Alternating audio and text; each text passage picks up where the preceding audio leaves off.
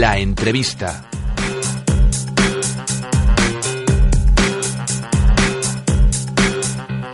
Hablamos de asignaturas pendientes en materia de ahorro y también hay una asignatura pendiente en España que es esa economía sumergida. El último informe de, Gesta habla de que sube hasta 60.000 millones durante la crisis y ya representa el 24,6% del PIB. Es un informe que vamos a analizar con el presidente de Gesta, con Carlos Cruzado. Carlos, buenos días.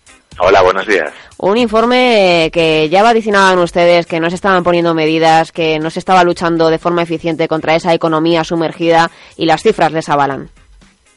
Efectivamente es lo que vemos que en este periodo de crisis, desde el año 2008, pues ha aumentado en más de 60.000 millones esa bolsa de economía sumergida que ya llega a una cantidad equivalente a casi la cuarta parte del Producto Interior Bruto sube ese porcentaje destinado a esa economía, bueno, ese porcentaje en el PIB eh, que representa la economía sumergida eh, por comunidades autónomas eh, han experimentado diferentes evoluciones las comunidades. La economía sumergida, si hablamos de la mayor tasa, se localizaría en Extremadura y la más baja se localizaría en Madrid. ¿Ha habido evolución durante estos años de crisis en ese ranking, si dijéramos, por comunidades?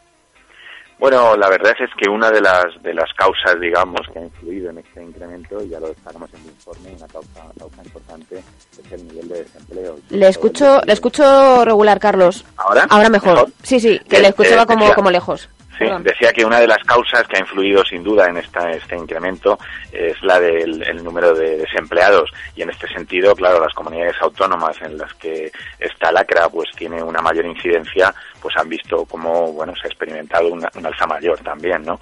No solamente el número de desempleados, hablamos sobre todo del número de desempleados de larga duración, son aquellas personas que van perdiendo sus subsidios de desempleo y que, bueno, de alguna manera pueden estar abocadas a, ese trabajo en la economía sumergida, ¿no?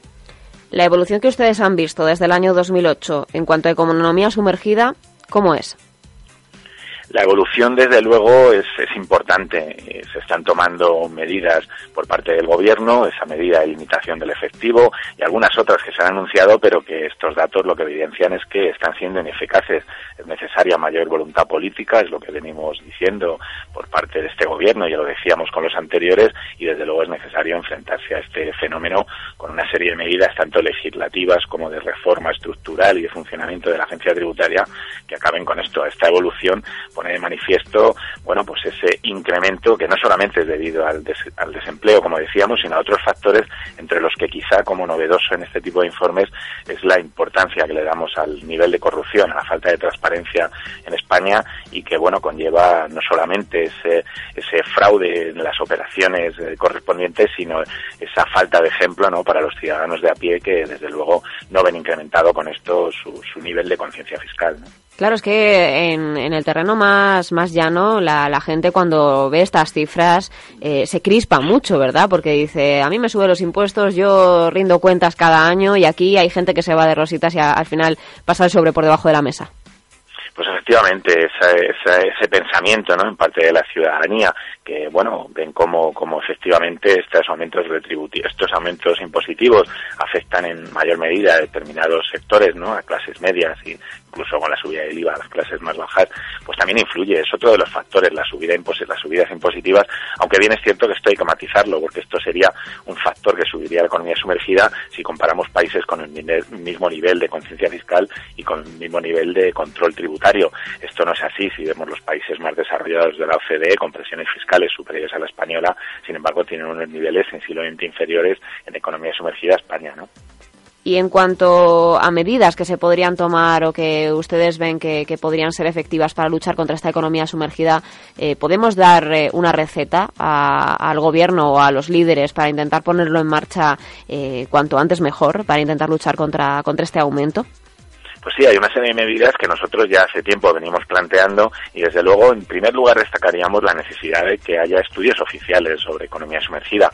Es cierto que van surgiendo cada vez más informes como este que presentamos nosotros ayer, pero creemos que el gobierno, el Ministerio de Hacienda debería de, bueno, encargar estos estudios de manera que pueda tener una foto fija para, bueno, implementar las medidas necesarias para ir reduciendo pues, este nivel de economía sumergida que desde luego nos pone entre los primeros países de, de la Unión Europea, ¿no? En segundo lugar sería un necesaria una gran reforma estructural y de funcionamiento de la agencia tributaria que dedica la mayor parte de sus recursos bueno, a ese control de pequeñas discrepancias de contribuyentes en función de rendimientos de trabajo de pequeños autónomos y no tanto bueno al fraude de las grandes empresas de las grandes fortunas a las que dedica pues un porcentaje muy pequeño de su de su de su actividad no también sería necesario implementar los medios de la agencia tributaria optimizarlos dando más competencias bueno a nuestro colectivo de técnicos en relación con esa lucha contra las grandes bolsas de fraude una mayor coordinación de la agencia tributaria con las con las administraciones tributarias autonómicas. En fin desde luego cara a esta eh, o de acuerdo con esta reforma fiscal que ahora se plantea, pues también entendemos que una reforma fiscal que incida en la, en la justicia tributaria y que haga el sistema fiscal más justo y acorde al, mandato del artículo 39 de la Constitución, pues también va a influir, que duda cabe, en, esa reducción de la economía. Hay una serie de medidas que venimos planteando, pero que desde luego lo necesario es que haya voluntad política, voluntad que, que ya venimos denunciando no existe con este gobierno ni ha existido con los anteriores, ¿no? En esa economía sumergida, Carlos, eh, ¿se puede destacar algún sector en el que se da de forma especial esa economía sumergida? Bueno, en este informe, en este estudio que ayer presentamos, no hemos no hemos desarrollado esa, esa información, no hemos estructurado la, cifra de economía sumergida en función de los sectores.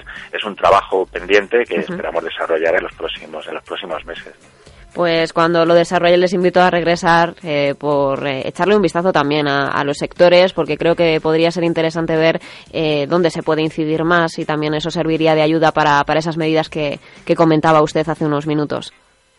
Pues muchas gracias. Muchas gracias, Carlos Cruzado, presidente de Gesta, por estar en los micrófonos de Onda Inversión. Un placer, buenos días. Hasta la próxima.